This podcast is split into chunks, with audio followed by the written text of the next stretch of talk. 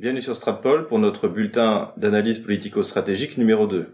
Et en préambule de cette vidéo, je tiens à souhaiter une bonne fête du 2S, puisque nous sommes le 2 décembre, à tous les Saint-Syriens français. Donc nous fêtons aujourd'hui l'anniversaire de la bataille d'Austerlitz. Ce nouveau format donc a rencontré beaucoup de succès. Je remercie tous les auditeurs de Stratpol d'avoir autant commenté, donné des conseils. Je sais que j'avais un petit problème de son, donc j'espère qu'il sera réglé aujourd'hui. Beaucoup de sujets m'ont été euh, proposés, donc sur lesquels je reviendrai petit à petit. Alors il y a des sujets euh, assez faciles euh, que je traiterai notamment aujourd'hui, comme la santé de Vladimir Poutine, et d'autres plus plus compliqués, comme par exemple la relation euh, Donc question très très intéressante, hein, puisque c'est une vieille relation qui qui date en fait de la guerre d'Algérie à l'époque où les soviétiques soutenaient le FLN. Donc je, je reviendrai également sur sur cette question, mais là dans une vidéo bien sûr de fond et qui ne concernera que ce sujet propre. Au sommaire aujourd'hui, nous aurons donc euh, la santé de Vladimir Poutine, les élections au Moldavie, l'exemple azéri euh, sur le conflit dans le Donbass avec l'Ukraine, les fuites du Quai d'Orsay. Premier sujet donc, la santé de Vladimir Poutine.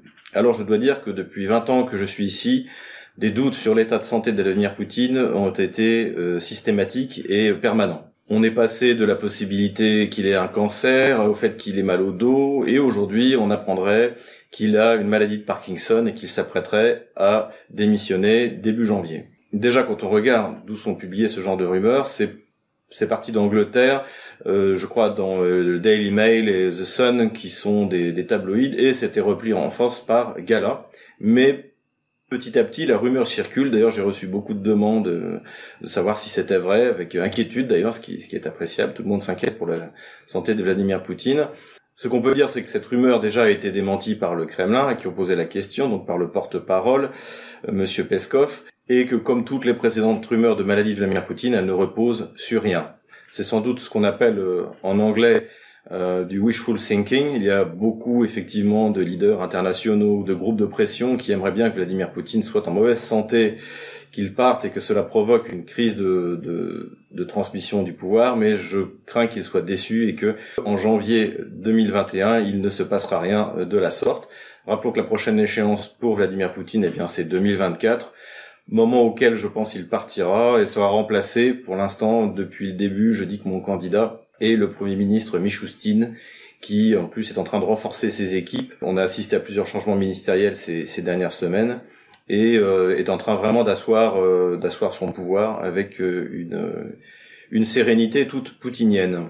On peut s'interroger aussi sur le, les raisons de ces rumeurs. La, première raison, évidemment, c'est que eh bien tous ces tabloïds veulent faire du sensationnel pour attirer les lecteurs et ce qui, ce qui, est, ce qui est probable. Je pense qu'il a également la volonté de noyer le lecteur ou l'auditeur sous une masse d'informations dont désormais euh, il n'y a plus d'hierarchisation entre celles qui sont vraies et celles qui sont fausses. Et pour finir, on retombe dans le monde décrit par George Orwell dans 1984 où en fait on ne sait pas, on ne sait plus ce qui est vrai, on ne sait, on ne sait pas ce qui est faux, et c'est aujourd'hui ce que veulent les régimes occidentaux, c'est-à-dire que les gens ne, ne, sachent pas et ne veulent pas savoir et s'en remettent totalement à ce qui sera euh, décidé eh bien par, par ces mêmes régimes.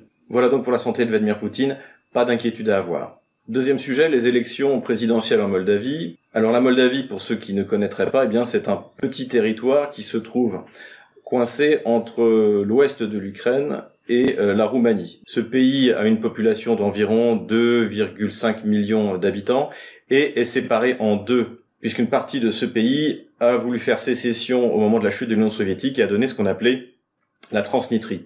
La capitale de la Moldavie est euh, et euh, la capitale de la Transnistrie est Tiraspol. Je n'y suis personnellement jamais allé, mais tous ceux qui se rendent justement dans ces deux territoires euh, constatent la, forte différence raciale, puisqu'on a d'un côté à Tiraspol des Slaves qui ressemblent beaucoup à des Russes, et de l'autre côté on a une population qui ressemble comme deux gouttes d'eau aux Roumains. Et d'ailleurs, c'est un des enjeux de ce territoire, c'est le rattachement euh, au moins à l'Union européenne et pourquoi pas à la Roumanie, ce qui bien sûr ne plaît pas aux populations slaves locales qui euh, se sentent beaucoup plus proches de la Russie que de la Roumanie. Comme au Karabakh dont nous avons parlé la dernière fois, le statu quo est obtenu à la suite d'un conflit par l'envoi de forces d'interposition russes qui sont toujours d'ailleurs, qui sont toujours sur place. Et ces forces d'interposition ont été renforcées par d'autres forces russes, donc qui ne sont pas sous mandat ONU. Aujourd'hui, il y a quelques milliers donc de soldats russes fort bien équipés, avec beaucoup de, munitions qui qui garantissent la sécurité de la Transnistrie. Alors la candidate qui a gagné les présidentielles, donc et qui succède au pro-russe euh, Dodon, euh, est Madame Maya Sandou et euh, qui a mené une campagne assez habile, donc à la fois pro-Union européenne et en même temps sans s'attaquer ouvertement trop à la, à la Russie, puisque une bonne partie de la population se sent proche, encore une fois, de la Russie, y compris y compris du côté roumain, dirons-nous. Et elle a réussi à donc à se faire élire largement devant Dodon, le président Dodon, donc le, président sortant. Et immédiatement après sa, son élection, elle a dit qu'elle souhaitait le départ des, euh, des forces russes de Transnistrie, dans la perspective, bien sûr, du rattachement euh, à l'Union européenne et bien sûr à l'OTAN. Alors, plusieurs considérations. Tout d'abord, l'Union européenne ne veut plus intégrer de, de nouveaux membres, elle n'en a plus les moyens, et en plus intégrer un, euh, un, nouveau membre qui va encore lui coûter une fortune, elle a déjà suffisamment à faire avec les pays baltes et la Pologne, donc euh, l'Union européenne n'a aucun intérêt de se rattacher ce, ce territoire. En outre, Sergei Lavrov, le ministre des Affaires étrangères, a clairement indiqué que la Russie n'avait pas l'intention de retirer ses troupes, puisque la Russie sait pertinemment ce qui arrive à ses populations slaves. Lorsqu'elles se retrouvent isolées au milieu d'une autre population et d'un État qui lui est hostile. Il suffit de regarder ce qui s'est passé dans les pays baltes, il suffit de regarder ce qui s'est passé en Ukraine. Notons également que Madame Sandou est un prototype parfait du genre de chef d'État qui est mis en place par les Occidentaux dans leur euh, colonie. Euh, c'est une femme de 49 ans qui n'a jamais été mariée, qui n'a pas d'enfant et qui est passée par eh bien toutes les euh, toutes les, les, étapes, notamment les universités. Je crois qu'elle a fait qu'elle a fait Harvard et qui est totalement bien sûr contrôlée et tenue par les par les Occidentaux et notamment Georges Soros. À suivre donc, d'autant plus que, comme je l'ai dit au début, ce territoire se trouve à l'ouest de l'Ukraine et que, eh bien, euh, les Kieviens rêveraient de pouvoir commencer un conflit où la Russie aurait quelques difficultés puisque, comme on peut le voir sur cette carte, eh bien, la Transnistrie est un pays euh, isolé. Et que la Russie ne peut pas euh, la rejoindre par mer, on se retrouve un peu dans la même difficulté qu'avec avec avec l'Arménie. Cela dit, provoquer l'armée russe en Transnistrie, ça, pourrait avoir des effets totalement contraires. C'est-à-dire que forcé d'intervenir pour protéger ses soldats, la Russie euh, pourrait fort bien passer par le, territoire ukrainien en utilisant la force. En tout cas, possibilité de tension dans cette région et donc euh, région à suivre. Nous parlions de l'Ukraine, et eh bien parlons-en encore. La victoire de l'armée azérie sur euh, l'armée du Nagorno-Karabakh a provoqué une, une, excitation à Kiev et notamment euh, dans les milieux ukro-nazis qui se sont dit que, eh bien, si les Ukrainiens se procuraient des drones, ils pourraient obtenir le même résultat que l'armée azérie sur l'armée arménienne. Effectivement, comme nous l'avions dit dans une de nos vidéos, les Ukrainiens se sont déjà, avant même le conflit azéri, euh, procuré les, les, mêmes drones turcs, donc les Bayraktar, dont nous avons de nombreuses fois parlé, et euh, mais simplement au nombre de 6.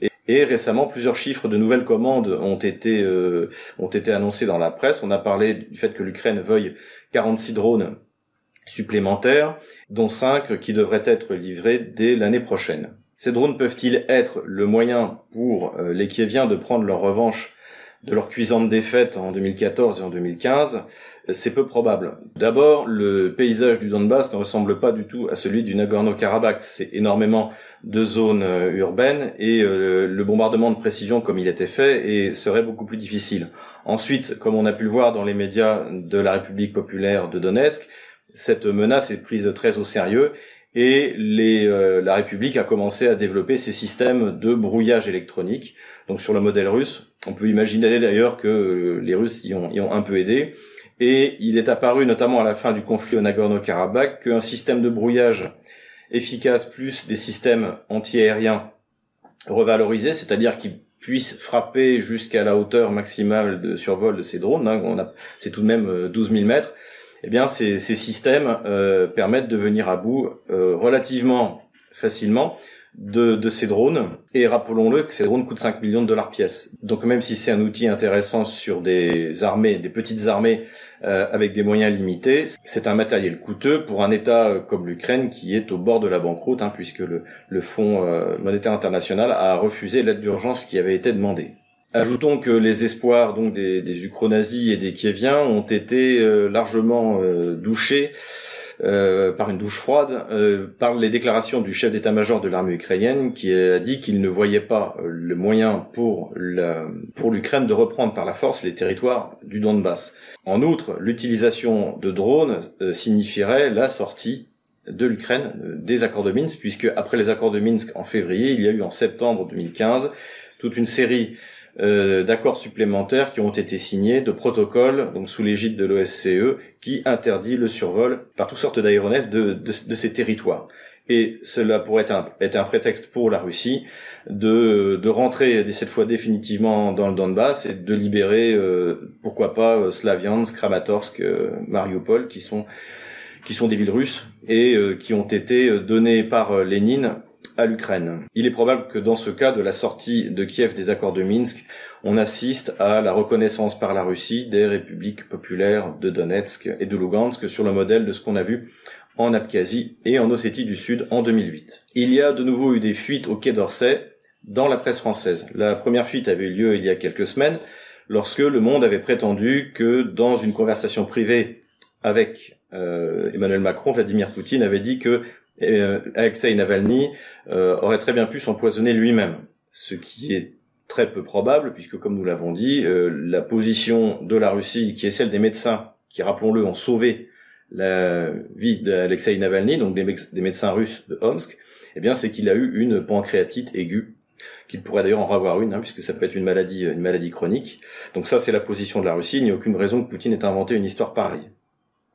Et récemment, il y a encore eu une, euh, une fuite, puisque euh, cette fois, je crois que c'est dans Challenge, euh, il a été dit que Vladimir Poutine aurait demandé de l'aide à, à Macron pour le vaccin. Alors ça aussi ça semble peu probable puisque le vaccin est déjà les vaccins puisque les, la Russie en a mis au moins deux ou trois au point sont déjà ont déjà été testés en phase finale de test. Ils sont aujourd'hui d'ailleurs présenté euh, à l'ONU. Donc le vaccin russe existe déjà. Ce qui est probable euh, et même certain, c'est que si la France voulait en acheter, elle devrait le produire euh, lui-même, puisqu'il y a évidemment deux étapes. Il y a la mise au point du virus et sa production en masse, qui est aussi un, un, un problème important. Et les moyens de la Russie ne, de production de masse ne lui permettront que d'en produire pour sa propre population.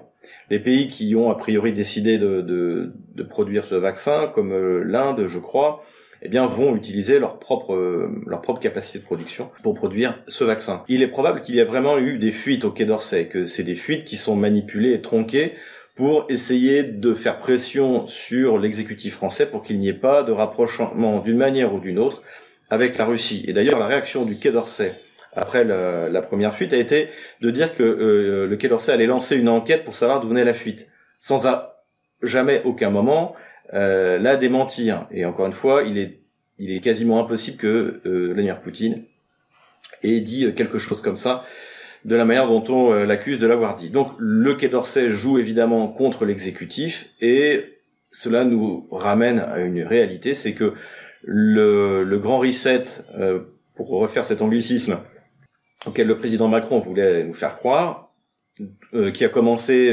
dès son élection en 2017 par la, justement la rencontre à, à Versailles, et puis bien sûr en été 2019 par la rencontre de Brégançon, où d'ailleurs Emmanuel Macron avait dit qu'il y avait un État profond en France qui ne voulait pas que la France se, se réconcilie avec la Russie. Il avait lui-même parlé d'État profond, donc l'État profond nous en sont ces officines à l'intérieur du, du Quai d'Orsay, à l'intérieur du ministère de, de, la Défense, qui sont euh, ce qu'on appelle la secte, une, la secte néoconservatrice et atlantiste, et qui, qui fait ce qu'elle veut, puisque eh bien dans ce combat d'Emmanuel Macron contre l'État profond, représenté par Jean-Yves Le Drian, eh bien c'est euh, l'État profond pour l'instant qui l'emporte, et, et, et, il est probable que ça continue comme ça quand on voit l'évolution euh, des relations euh, entre la France et la Russie, et surtout l'amateurisme euh, qui est quand même le propre de d'Emmanuel Macron.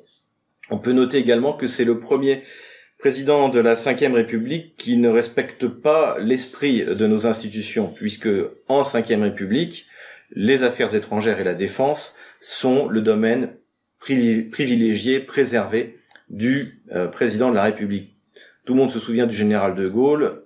Peu de gens, à part les historiens, se souviennent de son ministre des Affaires étrangères, Couve de Murville, par exemple. Et même jusqu'à aujourd'hui, Kouchner était très déçu que euh, finalement les gros dossiers de politique internationale eh bien, soient traités directement euh, par Nicolas Sarkozy. on se souvient que François Hollande aussi avait euh, tout d'abord mis Laurent Fabius, mais que c'était très mal passé, qu'à la fin il avait mis quelqu'un de totalement transparent, Jean-Marc Ayrault, que tout le monde a déjà oublié. Et donc voilà, Emmanuel Macron est le premier président de la Ve République qui ne décide pas de la politique étrangère de la France, mais celle-ci est décidée par euh, différents lobbies, donc bien sûr le, lobby néoconservateur atlantiste, euh, est également très important, on le, on le sous-estime souvent, mais euh, dans la relation avec les pays conservateurs comme la Russie ou la Pologne, c'est très important, c'est le lobby homosexualiste, principalement au Quai d'Orsay, pour qui peu importe les, je dirais, la, géographie, l'histoire, euh, les, relations internationales et, l'analyse politico-stratégique, ce qui compte, c'est euh, la défense des droits supposés que doivent avoir, les droits particuliers supposés que doivent avoir les homosexuels ou les transsexuels, toute la, toute, toute la, toute cette population LGBTQI, etc. Ainsi donc, la secte néoconservatrice l'a emporté sur la volonté du président français, et d'ailleurs son voyage qui devait avoir lieu en septembre de cette année en Russie a été annulé. Voilà pour ce deuxième bulletin politico-stratégique. J'espère eh bien que celui-là vous a plu autant que le premier. N'hésitez pas à faire des commentaires, à me demander de traiter des sujets. Mettez un pouce bleu et abonnez-vous à la chaîne pour ne rien manquer. Et puis n'hésitez pas aussi à faire un don. Merci à ceux qui ont immédiatement fait un don. J'essaierai de leur répondre à, tous. Voilà, c'est très encourageant. Et euh, les coordonnées de notre compte PayPal seront en description de cette vidéo.